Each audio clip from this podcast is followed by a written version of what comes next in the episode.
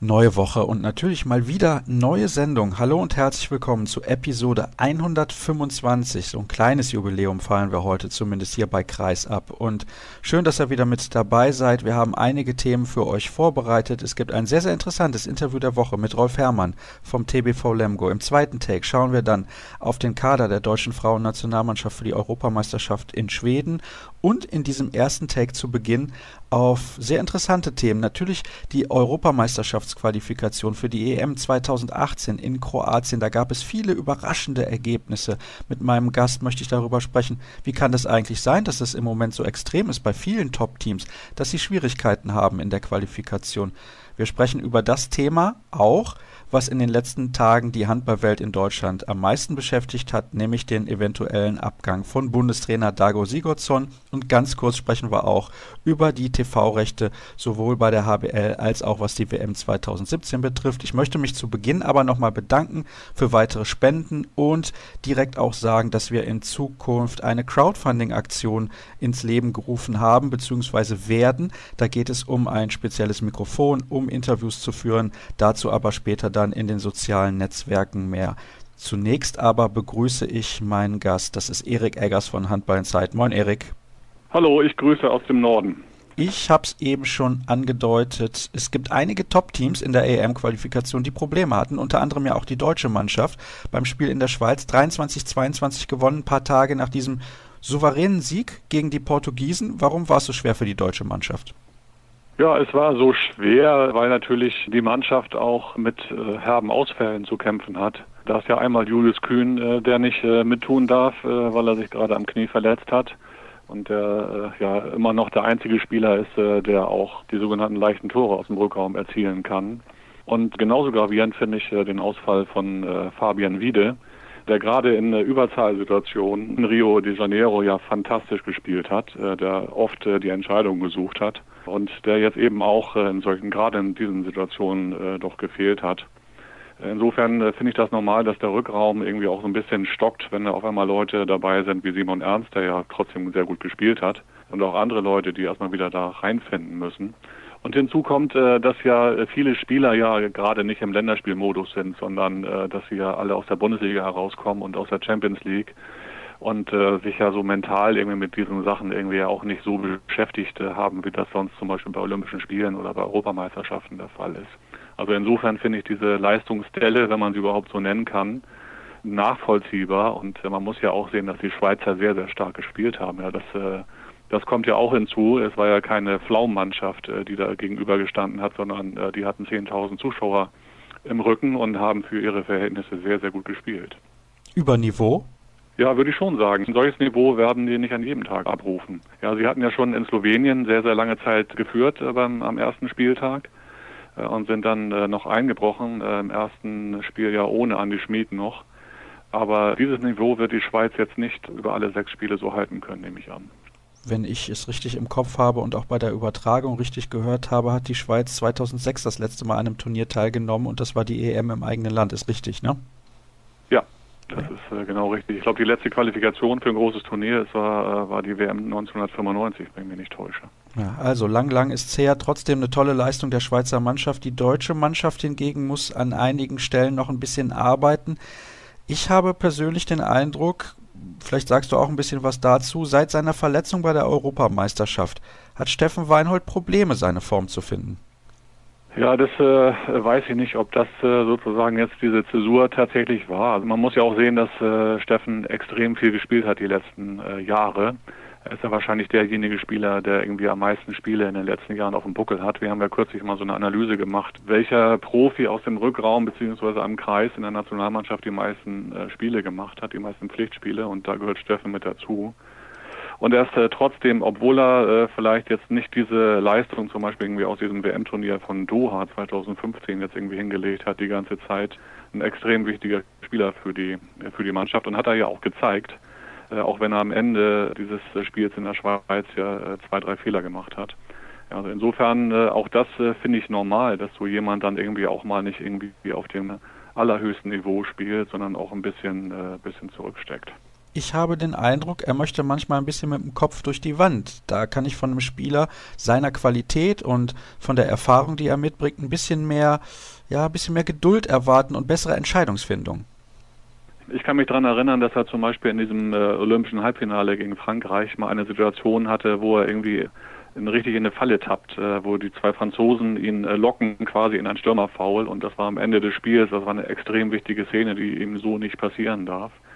Aber andererseits, er ist ja auch jemand, äh, der sozusagen genau dieses Spiel äh, spielt und das ist ja auch seine Stärke. In dem Moment, wo er sowas nicht mehr macht, irgendwie äh, braucht man ihn gar nicht mehr spielen zu lassen. Ja, es ist schon, es gehört sozusagen zu seiner Spielweise. Und äh, wenn jetzt, äh, wenn er gegen die Schweiz genauso auftritt, äh, dann muss er das auch. Also man kann ja dann nicht äh, von Simon Ernst erwarten, dass er solch, in solche Situationen geht, irgendwie am Ende des Spiels, sondern das muss dann auch schon Steffen Weinhold machen. Das finde ich, äh, finde ich normal und logisch. Und das darf man ihm auch nicht vorwerfen, finde ich. Ja, vielleicht ist er manchmal ein bisschen zu ungeduldig, tatsächlich. Ja, und äh, aber äh, trotzdem wird die Mannschaft äh, auch bei der Weltmeisterschaft, äh, gerade wo Fabian Wiede ja fehlen wird, äh, sehr auf Weinhold angewiesen sein. Fabian Wiede ist ein herber Verlust, finde ich. Wir hatten in den letzten Sendungen beispielsweise mit der Kollegin Ninja Priesterjan da auch häufiger drüber gesprochen, was das für ein grandioser Spieler ist in seinem jungen Alter mit so einer tollen Übersicht und wie gut er das Spiel versteht. Der geht der deutschen Mannschaft schon extrem ab, finde ich. Wir äh, bauen ja gerade äh, an einem Jahrbuch äh, für Handball Insight, was im Dezember erscheinen wird, wo wir nochmal sozusagen auf dieses Jahr 2017, 2016 zurückblicken. Und da habe ich mir jetzt beispielsweise die Statistiken mal angeguckt von den Olympischen Spielen. Und wer ist derjenige, der die meisten Assists für Deutschland gegeben hat bei dem gesamten Olympischen Turnier? Fabian Wiede. Obwohl er sich die Position ja geteilt hat mit zwei Leuten, nämlich mit Hefner und mit, mit Reinhold. Ja, also es ist schon, äh, schon interessant. Das ist eine Statistik, die mich total überrascht hat, weil das hatte ich gar nicht mehr so im Hinterkopf, dass er so viele Vorlagen gegeben hat. Aber es ist so, es zeigt eben auch, wie torgefährlich er ist, dass die Abwehr immer auf ihn rauf muss, weil er halt irgendwie in jeder Situation irgendwie aufs Tor werfen kann. Und äh, ich sehe es genauso, das ist schon äh, ein extrem herber Verlust für die Nationalmannschaft. Da muss man sehen, ob, äh, ob die das äh, so einfach kompensieren können. Ich äh, habe hab da ein bisschen Sorge, wenn ich ganz ehrlich bin. Nur was diese Position betrifft oder generell? Nee, generell nicht, weil die Mannschaft ist ja eigentlich äh, gefestigt. Ja, also wenn jetzt äh, Kühn zum Beispiel mitspielen kann, und äh, sich jetzt irgendwie nicht irgendwie tausend andere Leute verletzen, dann wird auch diese Mannschaft wieder eine, eine gute Rolle spielen bei der Weltmeisterschaft. Davon bin ich äh, fest überzeugt.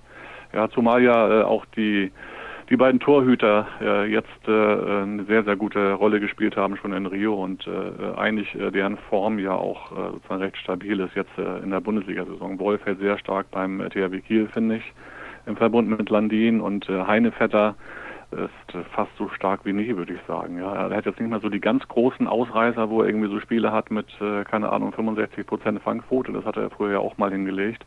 Aber er hält sehr, sehr stabil auf, äh, auf höchstem Niveau. Und äh, insofern ist da wirklich eine sehr, sehr gute Basis auch in der Defensive vorhanden. Dann schauen wir doch mal, was die anderen Mannschaften gemacht haben, bevor wir gleich zum Thema der letzten Tage kommen.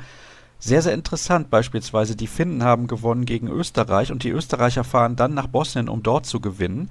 Die deutsche Mannschaft haben wir schon angesprochen. Die Isländer verlieren in der Ukraine. Dann die Schweden tun sich sehr, sehr lange schwer in der Slowakei. Die Belgier verlieren nur mit einem Tor gegen die Franzosen, haben zur Halbzeit geführt, um das mal historisch einzuordnen. Die Belgier haben 2005 das letzte Mal ein Qualifikationsspiel gewonnen, also schon ewig her. Die Serben haben in Polen gewonnen, um dann zu Hause mit neun Toren gegen Weißrussland zu verlieren. Die Polen ihrerseits haben aber auch das zweite Spiel verloren in Rumänien.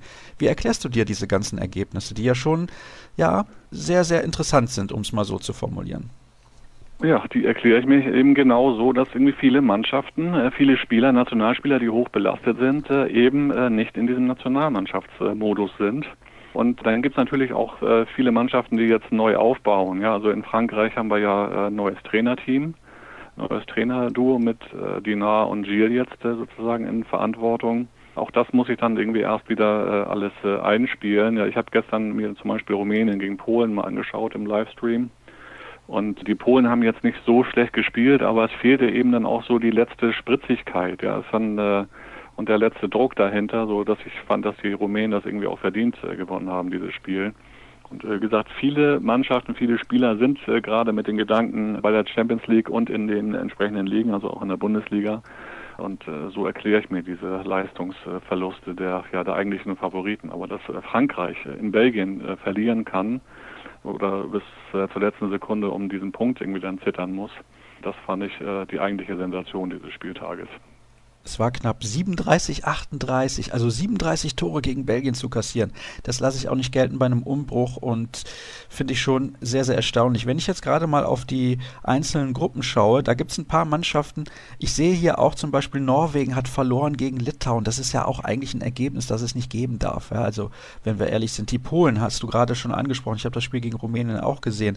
Ja, da fehlte auf jeden Fall ein bisschen Kraft, ein bisschen Energie und die müssen sich sputen in ihrer Gruppe, denn das wird richtig, richtig schwer. Auch die Isländer hatte ich gerade schon angesprochen. Die sind in der Gruppe mit Mazedonien, der Ukraine und Tschechien alle zwei zu zwei Punkte auf dem Konto. Also die EM-Qualifikation wird alles andere als leicht für einige Mannschaften. Da sollten wir aus deutscher Sicht froh sein, dass wir diese beiden Punkte aus der Schweiz mitgenommen haben, denn wir müssen ja noch zweimal antreten gegen Slowenien und das ist eine sehr, sehr gute Mannschaft, auch wenn die sich ihrerseits ebenfalls schwer getan haben mit einem Unentschieden in Portugal. Also alles sehr, sehr eng in den Qualifikationsgruppen. Gut, dann kommen wir zum Thema der letzten Tage, nämlich Dago Sigurdsson. Du hast aktuell, glaube ich, in der Frankfurter Allgemeinen Zeitung dazu noch einen Artikel geschrieben und du hältst die Variante Japan für die wahrscheinlichste. Warum?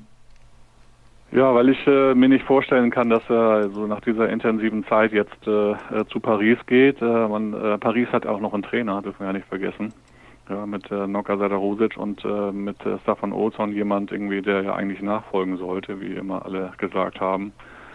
Westprem ist äh, ganz offenbar irgendwie auch im Gespräch gewesen. Japan äh, halte ich äh, auch für die naheliegendste Variante, weil ich seine äh, Autobiografie, die ja gerade in diesen Tagen erschienen ist, äh, mir äh, durchgelesen habe.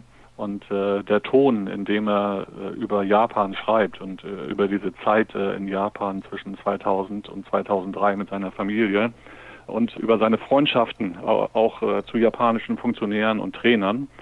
Und äh, Dago fährt ja äh, ohnehin jedes Jahr einmal nach Japan, um dort Trainings äh, zu veranstalten, auf Japanisch übrigens. Also das, das ist eine, äh, eine der Grundlagen sozusagen, warum ich Japan favorisiere. Aber äh, ich spreche natürlich auch mit Leuten, äh, die mit ihm zu tun haben und die halt darüber berichten, wie seine Befindlichkeiten sind. Und äh, äh wichtig ist halt auch, dass seine Familie zurückgehen wird nach Island. Äh, seine Frau will als Lehrerin arbeiten und er will auch gerne äh, mehr Zeit auf Island verbringen, wenn ich das richtig verstanden habe. Und das wäre mit so einem Engagement in Paris oder, oder in Westbrem oder wo auch, wo auch immer bei irgendeinem europäischen Topclub nicht möglich. Aber in Japan wäre das möglich. Da könnte er sehr projektbezogen arbeiten und äh, die nächsten Jahre die Mannschaft auf die Olympischen Spiele vorbereiten. Ja, aber das wäre doch sicherlich auch bei einem Topverband in Europa möglich, zum Beispiel dem DHB. Also da muss er ja auch nicht jeden Tag irgendwie in Deutschland sein. Nein, das muss er natürlich nicht, äh, aber es wird natürlich von ihm erwartet, dass er in der Bundesliga auch präsent ist. Ja, also ich kann mich erinnern an die, an die Diskussion, dass zum Beispiel die Kieler sich äh, ständig aufgeregt haben, warum Heiner Brandt nie nach äh, Kiel komme um sich die Spieler anzugucken, ja, und äh, mögliche oder potenzielle Nationalspieler. Also da wird es sofort Unruhe geben. Da bin ich äh, ganz sicher und darauf hat äh, Dago, glaube ich, äh, keine Lust irgendwie auf solche seltsamen Diskussionen. Das finde ich interessant, gerade wenn man bedenkt, dass vielleicht ab der kommenden Saison sowieso alle Spiele zu sehen sein werden. Eventuell, da sprechen wir aber gleich natürlich noch drüber. Ja, hat sich denn der DHB deiner Meinung nach schon damit abgefunden, dass Dago sagt, ich mache das nicht weiter und steht die Entscheidung denn? Also denkst du, dass Dago sich bereits dazu entschlossen hat, den DHB auf jeden Fall zu verlassen? Denn dieses Projekt ist ja auch extrem interessant. Er hat eine Mannschaft, die den Umbruch mehr oder weniger schon hinter sich hat. Und die anderen großen Nationen, die haben diesen Umbruch erst vor sich. Das heißt, die Chancen sind sehr, sehr gut, auch mit dieser Mannschaft weiter erfolgreich zu sein und Titel zu gewinnen. Äh, da stimme ich dir zu. Was ich halt nicht äh, weiß, äh, ist, äh, wie Dagur mit äh, Bob Hanning darüber geredet hat. Aber mein Eindruck ist, dass der DRB äh, sozusagen es äh, unterlässt, äh, sozusagen bis zum letzten, um Dagur zu kämpfen. Das vermisse ich irgendwie bei diesen ganzen, äh, bei diesen ganzen Statements, äh, dass der DRB sagt irgendwie, äh, wir wollen, was auch immer jetzt Dagur reitet, irgendwie sozusagen ja vielleicht irgendwie sein Engagement zu beenden. Das ist ja die Kündigung steht ja noch nicht fest wir wollen jetzt sozusagen äh, alles tun, äh, damit er äh, weiter Bundestrainer bleibt, weil er natürlich der Erfolgsgarant ist. Ja, also alles das, was er angefasst hat jetzt in den letzten zwei Jahren oder gut zwei Jahren, ist ja quasi zu Gold geworden. Ja, also er ist der statistisch beste Bundestrainer aller Zeiten. Ich glaube, er hat jetzt von 54 Spielen 41 gewonnen, was eine unfassbare Quote ist eigentlich. Äh, und äh, ja, und äh, das ist so sozusagen, das vermisse ich, dass, dass, dass, äh, dass man, man hört irgendwie äh, kein, es gibt kein Zitat äh, jetzt in den letzten zehn, äh, zwölf Tagen irgendwie äh, aus dem hervorgeht, dass der DHB wirklich unbedingt mit Dagur weiterarbeiten will. So, das, äh, das ist einfach eine Tonlage, die ich ungewöhnlich finde, ja, bei diesen Erfolgen, die Dagur jetzt mit der Mannschaft gefeiert hat. So, und äh, ob er nun tatsächlich kündigen wird oder nicht, äh, darüber kann auch ich nur spekulieren. Aber das, äh, wie gesagt, irgendwie das, äh, ich glaube, dass da, äh, wir wissen ja auch nicht irgendwie, was da äh, alles vorgefallen ist. Ne? Irgendwie Dagur spricht äh, in seinem Buch auch an, dass es durchaus Widerstände gab seitens des DHB, was zum Beispiel sein, äh, seine Idee äh, betrifft, äh, mit der Mannschaft immer in Städte zu gehen und nicht mehr in Sportschulen zu trainieren, wie, keine Ahnung, Steinbach oder Basinghausen. Und das spricht er in diesem Buch ganz offen an. Also es ist jetzt auch nicht immer alles harmonisch gewesen mit, mit Dagur oder zwischen Dagur und dem DHB. Ja, das, das muss man auch sehen. Aber gerade diese Veränderungen waren sehr, sehr wichtig für die Entwicklung der Mannschaft. Ja, das, das äh, ganz offensichtlich, ja, aber das äh, trotzdem gab es die Widerstände. Also das, äh, äh das schreibt äh, Dago ja in seiner Autobiografie. Und äh, aber wie gesagt, was wie da sozusagen genau äh, die äh, die Kommunikation war und das, ob es äh, da vielleicht irgendwie ob da vielleicht irgendwie auch was äh, grundsätzlich gehakt hat, das kann ich nicht sagen. Da, auch darüber kann ich nur spekulieren, da war ich ja nicht dabei. Also anscheinend, wer noch kein Weihnachtsgeschenk hat, der sollte sich mal überlegen, ob er nicht jemandem das Buch von Dago Sigurdsson schenkt. Ich glaube, Feuer und Eis heißt es, oder?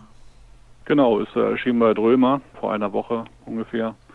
Wie gesagt, ich habe schon durchgelesen, ich fand es äh, in vielerlei Hinsicht äh, interessant. Übrigens, die lustigste Geschichte, fand ich, war ein Trainingslager der österreichischen Nationalmannschaft, also die noch trainiert hatte auf Island wo äh, Robert Weber und Co. Äh, damals irgendwie über so einen Gletscher gejagt hat, quasi in, äh, in, äh, auf Island und äh, irgendwann ihm die Situation entglitt. Und er fürchtete, dass, dass das Wetter umschlägt und dass quasi irgendwie alle auf diesem Gletscher bleiben. Ja, und er sich aber nichts anmerken ließ und einfach behauptete, man sei in zwei Stunden da wieder runter vom Gletscher oder gerettet quasi und, und sie waren dann irgendwie acht Stunden unterwegs, irgendwie in dem wildesten Wetter. Also solche Geschichten stehen da auch drin. Fand ich ganz schön zu lesen, muss ich sagen. Naja, hoffentlich bleibt das der deutschen Nationalmannschaft zumindest erspart. Wir müssen natürlich sprechen über mögliche Alternativen. Viele Namen geisterten da schon durch die Gazetten bzw. das Internet. Da waren Namen zu lesen wie Markus Bauer, Christian Schwarzer, was hatten wir noch? Talantusche Bayev habe ich sogar gelesen, Michael Biekler. Was glaubst du denn, welche Art von Trainer gesucht wird und ist einer dieser Namen überhaupt eine Möglichkeit? Ja, das wird äh, sehr interessant werden. Äh, ich äh, kann ja mal sagen, was meine Prognose ist. Äh, all diese Trainer, die jetzt irgendwie wieder auf der Liste auftauchen, wie Lubomir Franjes äh, oder Alfred äh, Gislason oder auch Talan Duschebaev, die werden es nicht werden. ist meine Prognose. Es hat einfach auch sozusagen mit der Persönlichkeitsstruktur von Bob zu tun. Er will jetzt nicht irgendwie mit mit einem Trainer zu tun haben, der zum Beispiel ihn quasi irgendwie auf diesen, auf diesen Trainingssachen äh, oder aus äh, der Analyse irgendwie quasi irgendwie raushalten würde automatisch. Also jemand wie äh, wie Franjes oder wie Gislason würde es nicht zulassen, dass Bob äh, zum Beispiel in der Halbzeitpause eines Länderspiels irgendwie seinen Senf dazu gibt, ja, was irgendwie heute der Fall ist oder zumindest vor einem Jahr noch der Fall war. Dass er dann irgendwie dabei steht und, äh, und auf die Taktiktafel guckt, irgendwie während die Trainer jetzt die Strategie für die zweite Halbzeit besprechen. Äh, ich äh, gehe davon aus, äh, dass deswegen Prokop der Bundestrainer werden wird. Das ist, das ist mein Favorit quasi, weil ich, weil Prokop hat damals unter Hanning gespielt, irgendwie als Spieler, als Hanning noch Bundesliga-Trainer war. Und das ist wahrscheinlich jemand irgendwie, mit dem Bob sich eine solche Zusammenarbeit, wie, wie er sich das vorstellt, am besten ja, durchziehen kann. Ja, das ist natürlich, das wäre natürlich für Leipzig ein extrem harter Schlag. Und es wäre vor allem auch ein unfassbar großes Risiko äh, äh für den deutschen äh, äh, Handballbund, äh, weil Prokop ja erst ein Jahr Bundesliga hinter sich hat. Das darf man ja nicht vergessen. Ja, so erfolgreich wie er arbeitet und so anerkannt seine Arbeit auch äh, in der Bundesliga und äh, ja unter Kollegen und auch äh, im DHB wird. So ist doch sozusagen dann ein mögliches Engagement pro Kops irgendwie als Bundestrainer ein großes Risiko eben aus diesen Gründen, weil ihm die Erfahrung fehlt und weil er international natürlich wenig äh, ja, wenig Spiele verantwortet hat. Das ist ein interessanter Name und wer ein bisschen mehr über Christian Prokop erfahren möchte, der kann sich gerne Episode 123 nochmal anhören vom 24. Oktober, denn da war Christian Prokop zu Gast im Interview der Woche und hat ein paar sehr, ja, sehr spannende Dinge erzählt. Ne? Also er kann auch, Entschuldigung, wenn ich eingreife, und er kann auch bei uns äh, in der nächsten Ausgabe von Handball Insight ein interessantes Interview mit ihm lesen. Ah ja, okay. Ich habe den Eindruck, dass er vielleicht zwei, drei Sachen mehr bei uns gesagt hat, weil einfach die Sendezeit so lang ist bei uns. Naja, ist egal, aber natürlich auch gerne reinschauen bei Handball Insight, das ist ja ganz klar. Also für die Leipziger wäre das eine harte Nummer. Ne? Also glaubst du, dass die einfach so sagen, ja, dann bitte nehmt doch den Prokop, weil die haben ja auch ein Interesse, ihren sehr, sehr guten Trainer zu behalten. Natürlich, ja, das wäre heftig. Ja, es würde im Prinzip äh, den gesamten Aufstieg oder die gesamte Entwicklung Leipzigs äh, im Kern bedrohen, wenn du mich fragst. Ja, also da musst du erstmal jemanden finden, der äh, auf diese Art und Weise das Training ja nicht nur der Bundesligamannschaft leitet, sondern äh, in Leipzig ist ja die Besonderheit, dass sie diese Trainings ja verschränken äh, mit den Jugendmannschaften. Ja, und das machen sie wohl auf eine Art und Weise, die äh, Leute wie Klaus Langhoff, äh, der ein sehr, sehr erfahrener Trainer ist, der Co-Trainer der Olympiasiegermannschaft von 1980, ja, zu Begeisterungsstürmen hinreißen lässt. Oder sagt irgendwie, das ist quasi sowas von vorbildlich, irgendwie, das müsste man eigentlich überall in der Bundesliga so machen. So, aber da muss man erstmal jemand finden, äh, der irgendwie auch diese, ja, äh, diesen Esprit und äh, diese diese Leidenschaft hat, genau das so durchziehen äh, zu können, ja oder zu wollen. Das äh, das wird auf jeden Fall eine sehr interessante Geschichte. Ich möchte jetzt nicht in der Haut von äh, von Carsten Günther stecken. Das ist natürlich schon ja ein ziemliches Brett, was da auf die zukommt. Ja, aber wenn wir vielleicht mal in die zweite Handball-Bundesliga schauen, da gibt es sicherlich den einen oder anderen Trainer, dem man das zutrauen könnte. Aktuell Tabellenführer Bietigheim, dort ist Hartmut Meyerhofer Trainer, der mit einer Mannschaft 19 zu 1 Punkte aufweisen kann, die eigentlich gar keine Erstligatauglichkeit hat. Also das wäre vielleicht ein eventueller Kandidat, der dann in Leipzig anheuern könnte, weil dieses Trainerkarussell, wir kennen das ja lustigerweise aus der Fußball-Bundesliga beziehungsweise aus dem Fußball. Da war es ja so, Markus Weinziel hat Augsburg verlassen, dann kam aus Darmstadt äh, Dirk Schuster und so weiter und dieses Rad hat sich immer weiter gedreht bis zu irgendeinem Bezirksligisten, glaube ich, der dann einen neuen Trainer bekommen mhm. hat und der hat dann von Schalke 04 04 ja, 20 Kisten Bier oder sowas. Ja. ja, ganz genau. Ja, genau. Also die Geschichte haben die Freunde gemacht kürzlich irgendwie, die fand ich auch ganz lustig, ja. also als Schaubild. Ja, ob das äh, im Handball ist ja sozusagen das Trainerkarussell nicht so äh, nicht so schnell unterwegs, nicht so fix. Ja, Gott sei Dank übrigens. Ja, dann also deine Prognose ist relativ klar, Christian Prokop. Dann haben wir noch ein Thema zum Abschluss, denn wir haben jetzt wieder den 7. November und wir wissen immer noch nicht, wer die Handball-WM 2017 übertragen wird und wir warten auch darauf, wer denn die TV-Rechte der Handball-Bundesliga ergattert. Was kannst du uns zu beiden Themen kurz sagen? Ja, bei der Handball-WM äh, in Frankreich äh, ist der Status quo äh, immer noch derjenige, dass das ARD und ZDF nicht auf die Forderung von BN Sports eingehen wollen und keinen Satelliten abstellen wollen. Insofern glaube ich, dass entweder Sky die Rechte erhalten wird und dann gibt es aber offenbar noch einen prominenten Mitbewerber irgendwie aus dem Livestream-Geschäft das sind im Moment wo die beiden heißen Kandidaten für den deutschen Markt. Das ist natürlich ein Rückschlag dann für den deutschen Handballbund in erster Linie, weil äh, der natürlich, wenn, äh, wenn die WM auf diese Art und Weise übertragen wird und eben nicht in den öffentlich-rechtlichen, äh, ja, viel Geld verliert, dadurch, dass die Verträge mit den Sponsoren, äh, mit den Trikotsponsoren natürlich irgendwie auf äh, auf äh, die Aufmerksamkeit ja auch gepolt sind. Ja, es, äh, der DRB wird dadurch äh, deutlich äh, an Prämien verlieren natürlich. Äh, noch dramatischer ist es dann für die Frauen-WM 2017 in, äh, in Deutschland. Das ist ja immer noch quasi der gleiche Vertrag mit BN Sports und äh, das ist fast noch dramatischer, weil natürlich die Frauen-WM für andere Anbieter wie Sky oder äh, auch für Livestream-Anbieter nicht so interessant ist äh, wie die Männer-WM. So, das ist das äh, der eine Komplex. Der andere Komplex ist die TV-Rechte, umfasst die TV-Rechte in der in der Bundesliga oder für die Bundesliga-Saison ab der Saison 2017, 2018. Da ist es so, dass ich da jetzt noch nichts äh, Neues äh, gehört habe und die Verhandlungen äh, immer noch laufen. Es, es gab ja vor zwei Wochen eine Präsidiumssitzung der HBL, wo sozusagen die grundsätzliche Strategie besprochen wurde oder die Angebote besprochen wurden, die auf dem Tisch liegen und Bohmann als Geschäftsführer ist beauftragt worden, das jetzt quasi final zu verhandeln. Aber zu welcher Seite das Präsidium nun neigen wird, ob nun zu diesem Modell äh, Sky öffentlich-rechtliche oder Telekom oder äh, Perform. Also das ist ja der dritte große Player ganz offenbar. Irgendwie das vermag ich nicht zu sagen. Das ist für mich äh, noch ein Rätsel.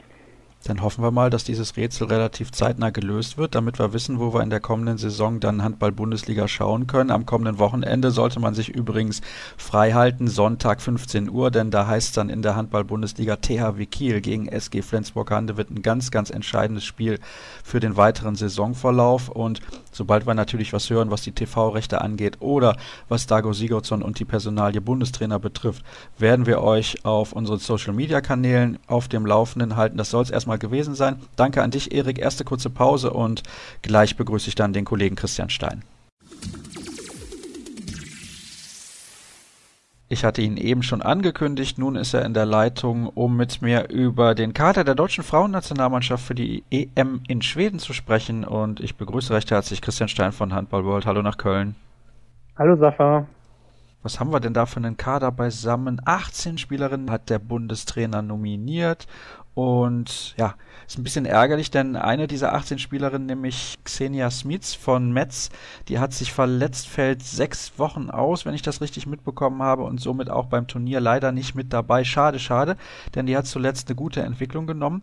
Schauen wir also, ah ja, bevor ich das vergesse, herzliche Grüße an den Deutschen Handballbund aktualisiert doch mal bitte eure Internetseite. Also da haben wir beispielsweise Luisa Schulze noch im Kader, Emily Bölk und Alicia Stolle sind noch im B-Kader. Vielleicht kann man das mal ein bisschen aktualisieren, damit man da auch auf dem neuesten Stand ist. Das wäre eine feine Sache. So, jetzt kommen wir dann zum Kader.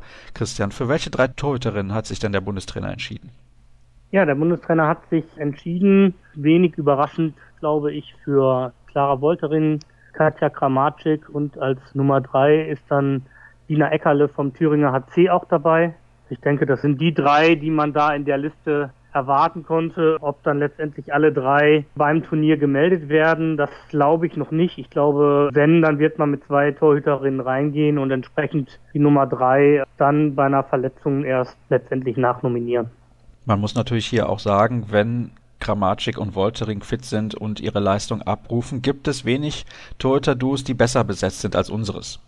Ja, es gibt schon ein paar Duos, die so durchaus auf Augenhöhe sind. Also bei Olympia hatten, glaube ich, die Französinnen mit das beste Torhüter-Duo, die ja auch bei uns in der Gruppe sind. Norwegen hat gute Torhüterinnen. Ansonsten wird schon, wird schon schwer. Ich glaube zum Beispiel, wenn wir auf unsere Gruppe gucken, die Niederlande haben eine sehr starke Testesta. Dahinter fällt dann aber auch ein bisschen ab. Auch wenn jetzt gerade Jasmina Jankovic oder auch hier Göppingens Christi Zimmermann immer wieder mal Akzente haben, aber so die Stabilität hat wirklich nur Tess Wester im Moment schon. Also, Fazit, was das angeht, da sind wir sehr, sehr gut besetzt. Nur eine Linksaußen im Kader, Lone Fischer.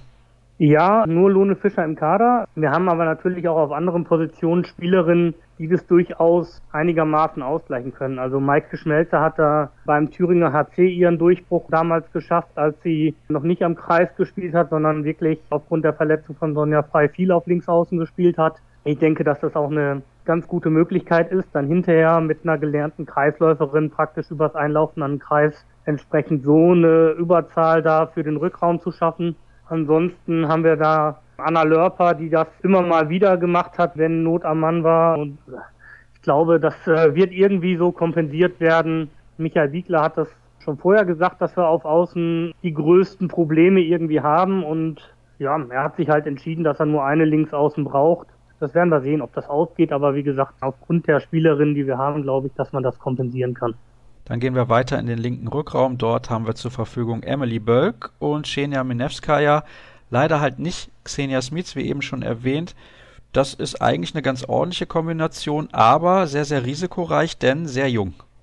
Ja, sehr risikoreich, sehr jung. Würde mich aber auch nicht wundern, wenn beide Spielerinnen zwischenzeitlich mal auf der Bank sitzen und wir dann mehr oder weniger aus dem zentralen Rückraum zwei Spielerinnen auf dem Parkett haben für die beiden Rechtshänderpositionen. Wir haben da noch Kerstin Wohlbold, Anna Lörper und Kim Neitzinavicius. Gerade wenn man dann gegen offensivere Abwehrreihen spielt, kann ich mir sehr gut vorstellen, dass da Lörper und Wohlbold gleichzeitig mal agieren. Und ja, von daher werden wir mal sehen, wie dann wirklich diese Aufstellung ist und ob das so positionsgebunden ist. Ich bin auch gespannt, inwiefern man da mit dem siebten Feldspieler agiert und sich da vielleicht mal mit vier Rückraumspielerinnen ein bisschen rotiert und Lücken schafft. Aber gucken wir mal.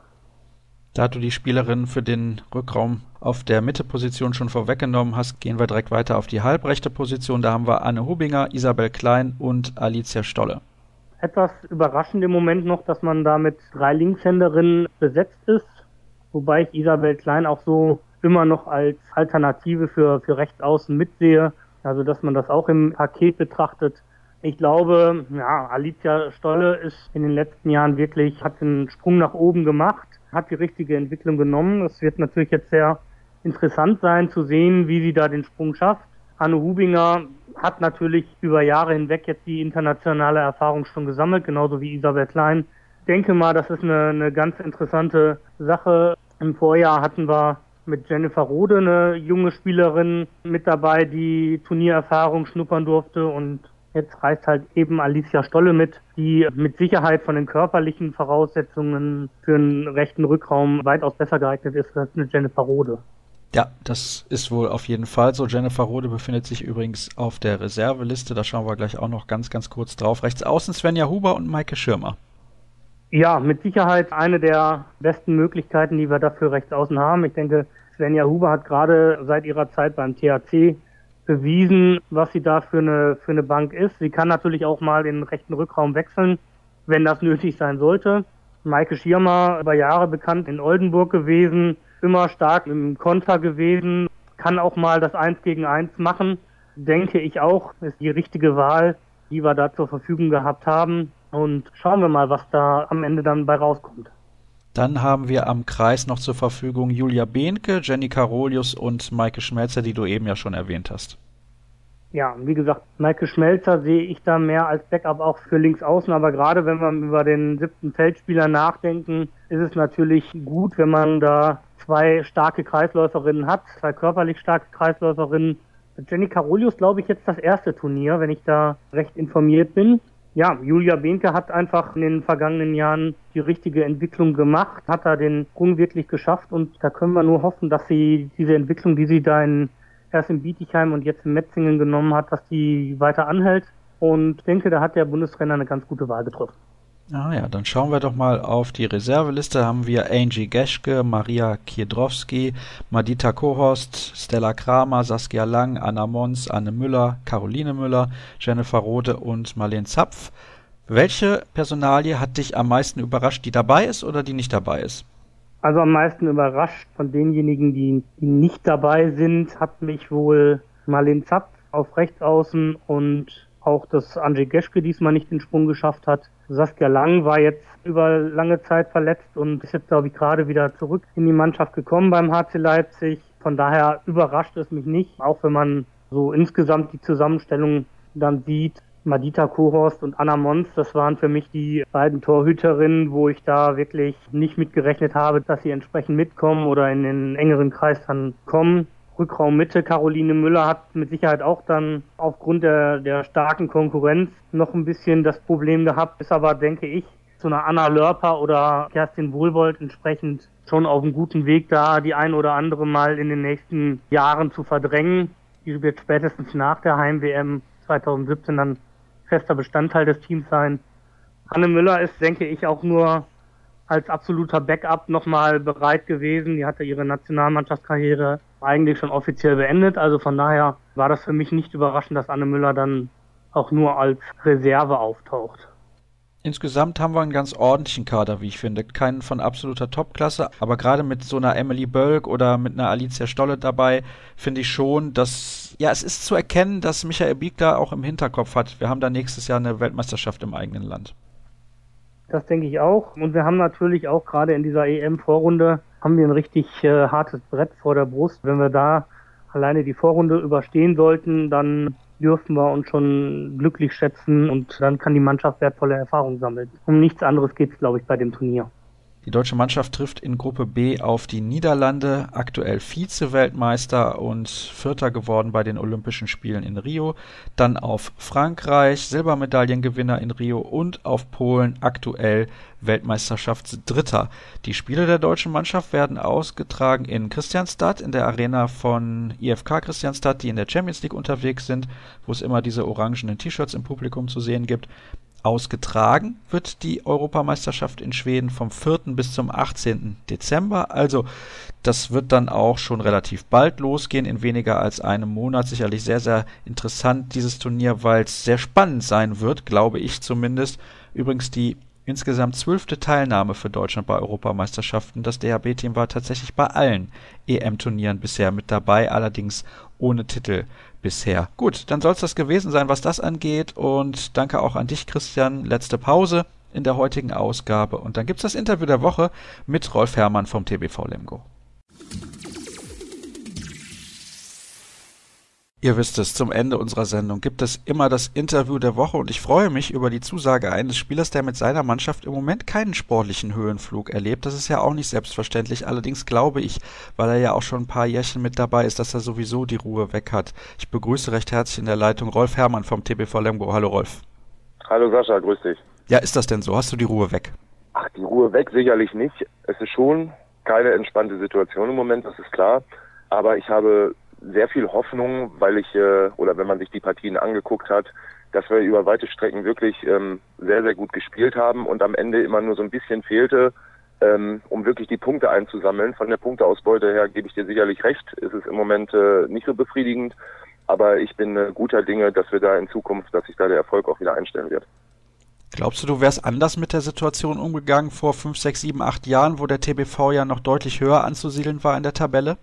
Mit Sicherheit und äh, allein vom, vom Alter her, wenn ich äh, die Erfahrung noch nicht habe, ich war jetzt schon mehrmals in dieser Situation und äh, ich weiß, dass das für, einen, für einen jungen Spieler und wir haben eine sehr junge Mannschaft, dass das für den einen oder anderen sicher eine ungewohnte Situation ist und auch keine leichte Situation. Aber wichtig ist einfach in solchen Situationen, dass man gut trainiert, dass es äh, intern stimmt und das stimmt es bei uns, äh, weiter arbeitet äh, und ich weiß, dass dann auch wieder bessere Zeiten kommen. Ich habe das letzte Spiel gesehen. Wir haben uns da kurz getroffen vor der Partie vom TBV beim VfL Gummersbach. Das war ja auch so eine enge Kiste. Also ihr hättet hinten raus vielleicht das Ding auch nochmal drehen können. Sind das so Spiele, die ein bisschen symptomatisch sind für euch in dieser Saison? Bis jetzt auf jeden Fall. Also es ist natürlich auch angefangen äh, mit dem Spiel gegen GWD Minden zu Hause, gleich das erste Heimspiel, dass wir das knapp verloren haben.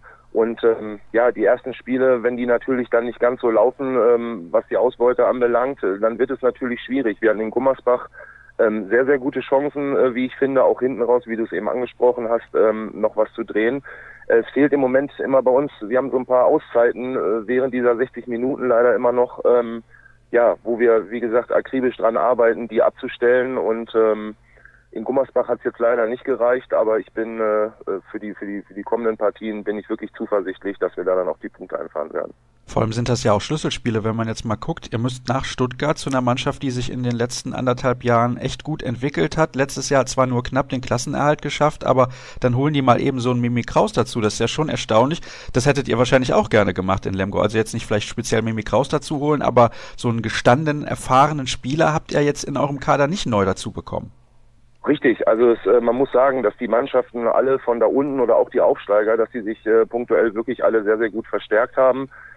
Aber auch bei uns glaube ich, dass wenn bei dem einen oder anderen vielleicht noch der Knoten platzt äh, in einem der nächsten Spiele, dass dann wirklich noch neue Kräfte freigesetzt werden und ähm, dass wir da wirklich Leute auch im Kader haben, die äh, für die Zukunft wirklich wichtig sind für dieses Team.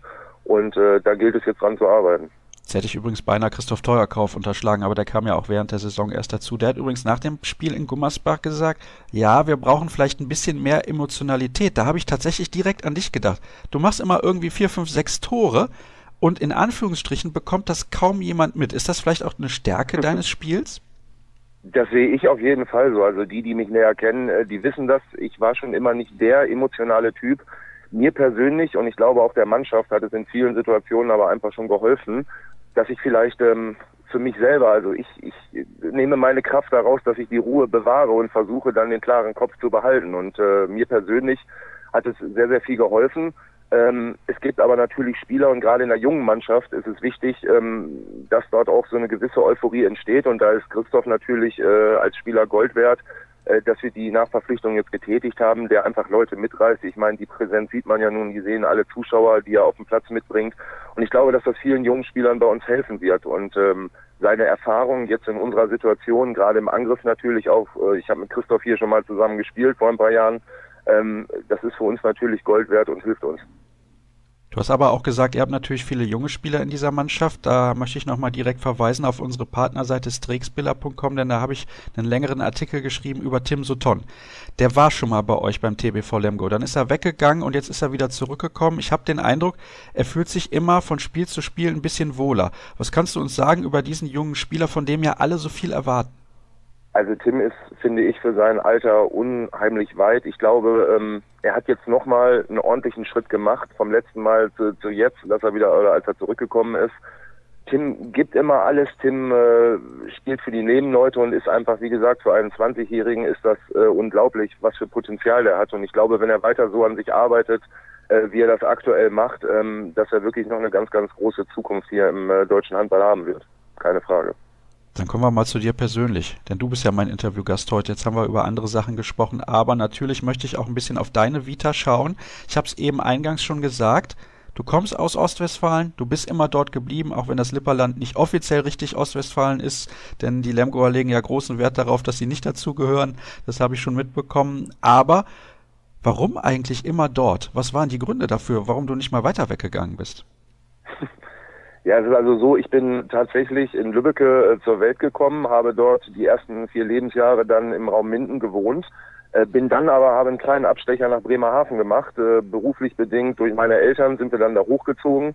Und es war einfach so, dass ähm, in der Zeit nach der zehnten Klasse dann die Frage war, was macht man jetzt in Sachen Handball auch, äh, da wirklich ja das Niveau im Raum Bremen beschränkt war, kein, kein Bundesligist dort äh, vorhanden war da kam halt die Idee, einfach wieder zu den Wurzeln zurückzugehen nach der 10. Klasse, sein Abitur dort unten zu machen und einfach mal zu probieren, was geht, weil der Rest der Familie hier immer noch äh, ansässig war.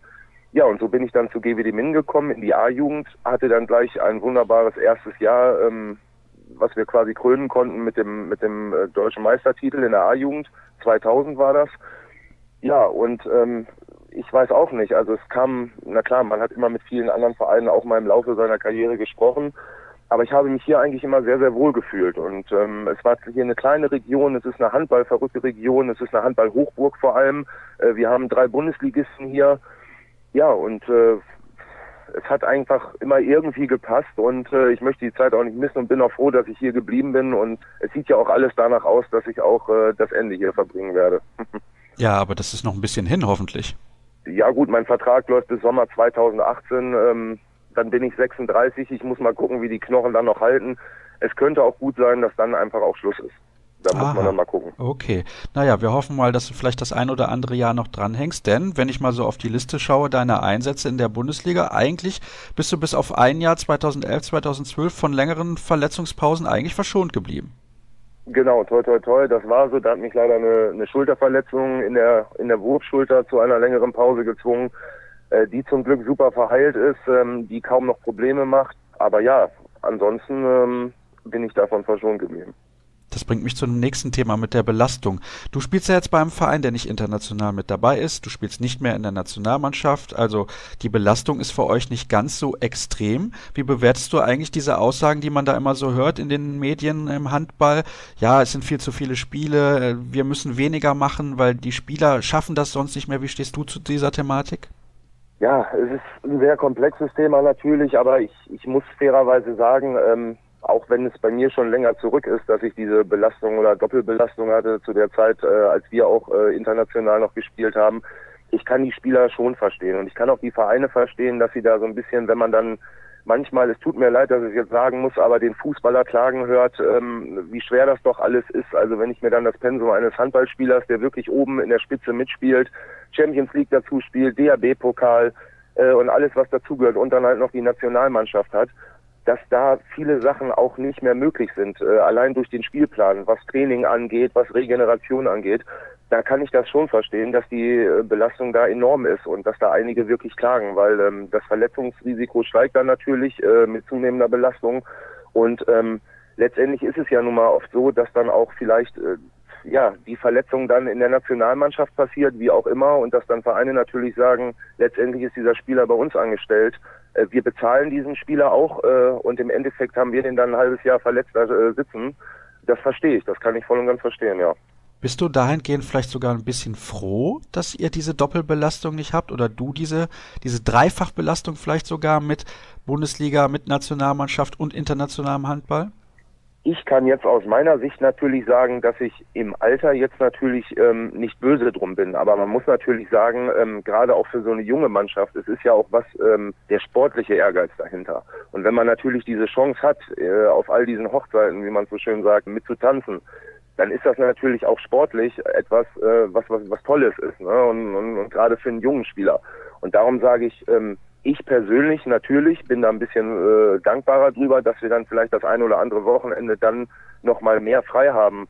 Aber ähm, Ziel sollte es natürlich nach wie vor für einen jungen Spieler sein, da hinzukommen und das äh, erreichen zu können, weil es wirklich eine tolle Erfahrung ist. Und wenn ich mich zurückerinnere an 2010, als wir den ERF-Pokal gewonnen haben, dass man halt auf internationaler Ebene dann mal so einen, so einen sportlichen Erfolg hat, das ist ja was, was einem danach keiner mehr nehmen kann. Und das ist ja letztendlich das, wofür wir das Ganze machen.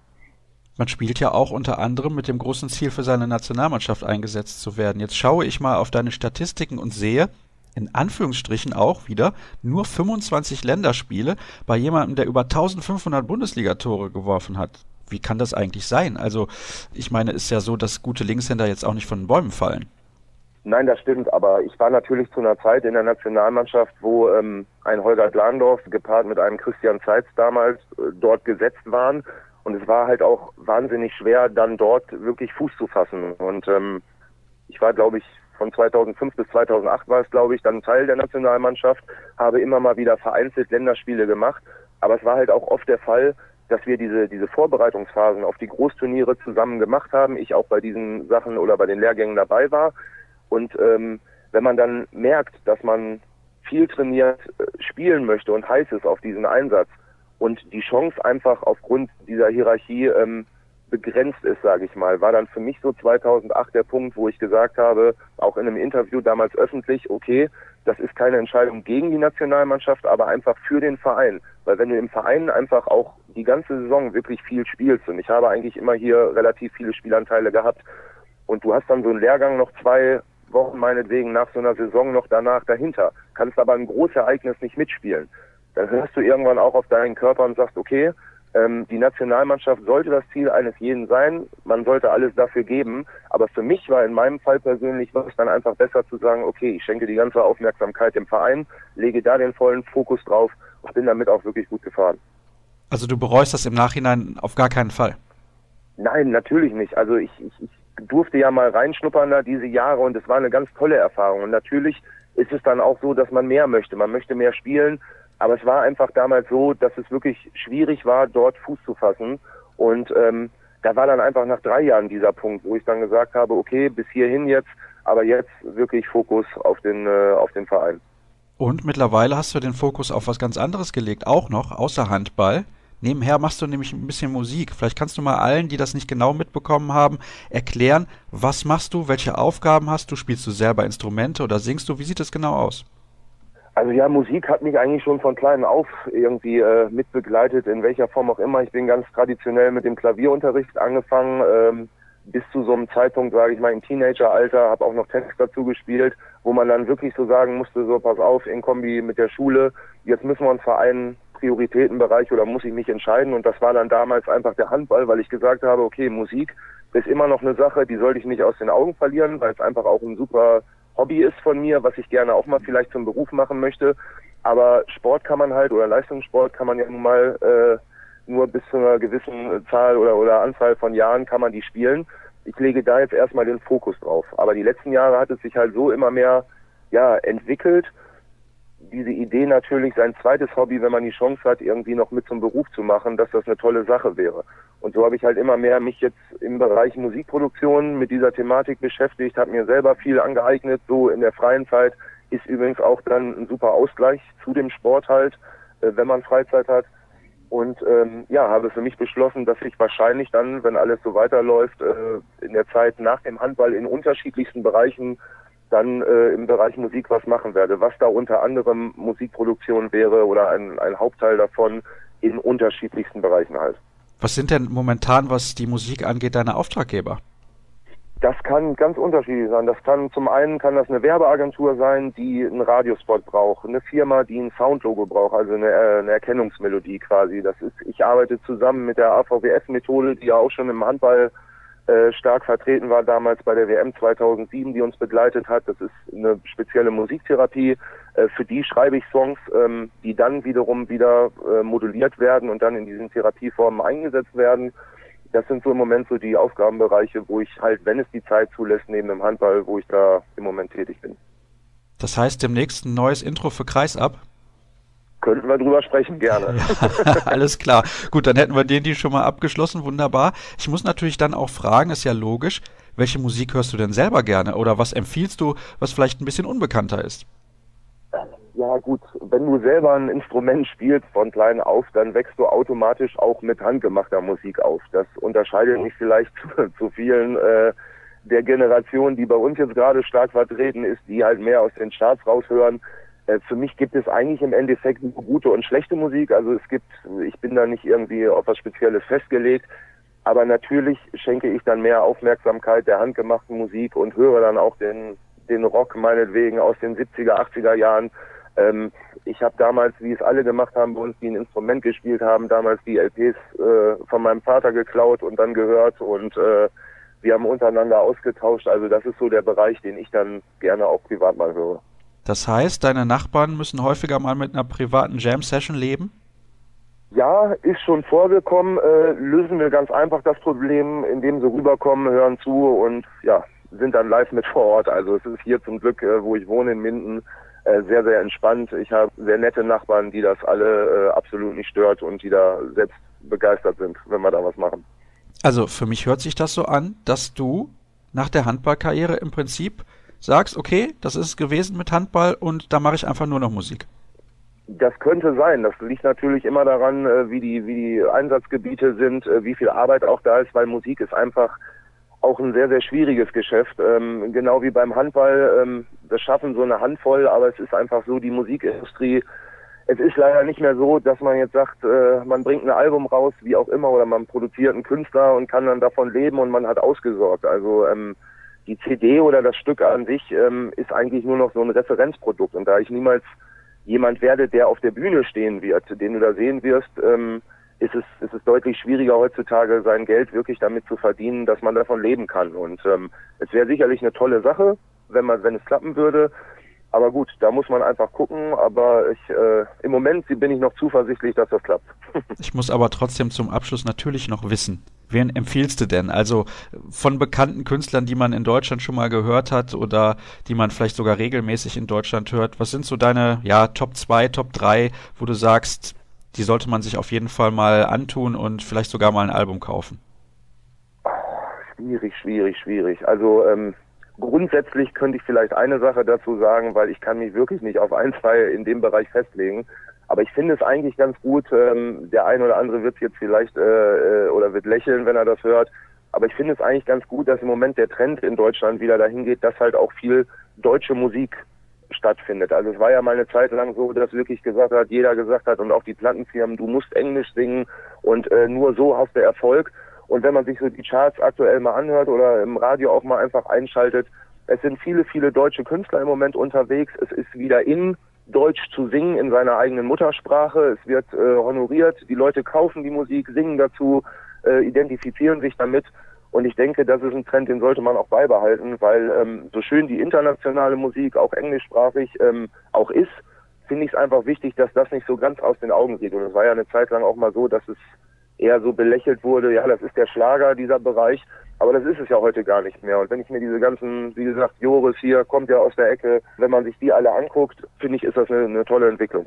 Naja, vielleicht kannst du da mal ein Lied produzieren, das heißt nicht Holz, sondern Harz. Ne? Also Vielleicht hört dann ja auch Hassan Mustafa mal zu. Ich danke dir recht herzlich, Rolf, für ein sehr, sehr entspanntes Gespräch, wie ich finde, trotz eurer sportlichen Situation und drücke natürlich dem TBV als Traditionsverein ganz besonders die Daumen, dass er den Klassenerhalt schafft. Und das soll es dann gewesen sein für die aktuelle Ausgabe. Ihr wisst, wo ihr Informationen findet. Das geht über facebook.com slash kreisab oder auch bei twitter at kreisab.de. Dann war es das also für die heutige Ausgabe und nächste Woche hören wir uns dann hoffentlich wieder. Bis dann.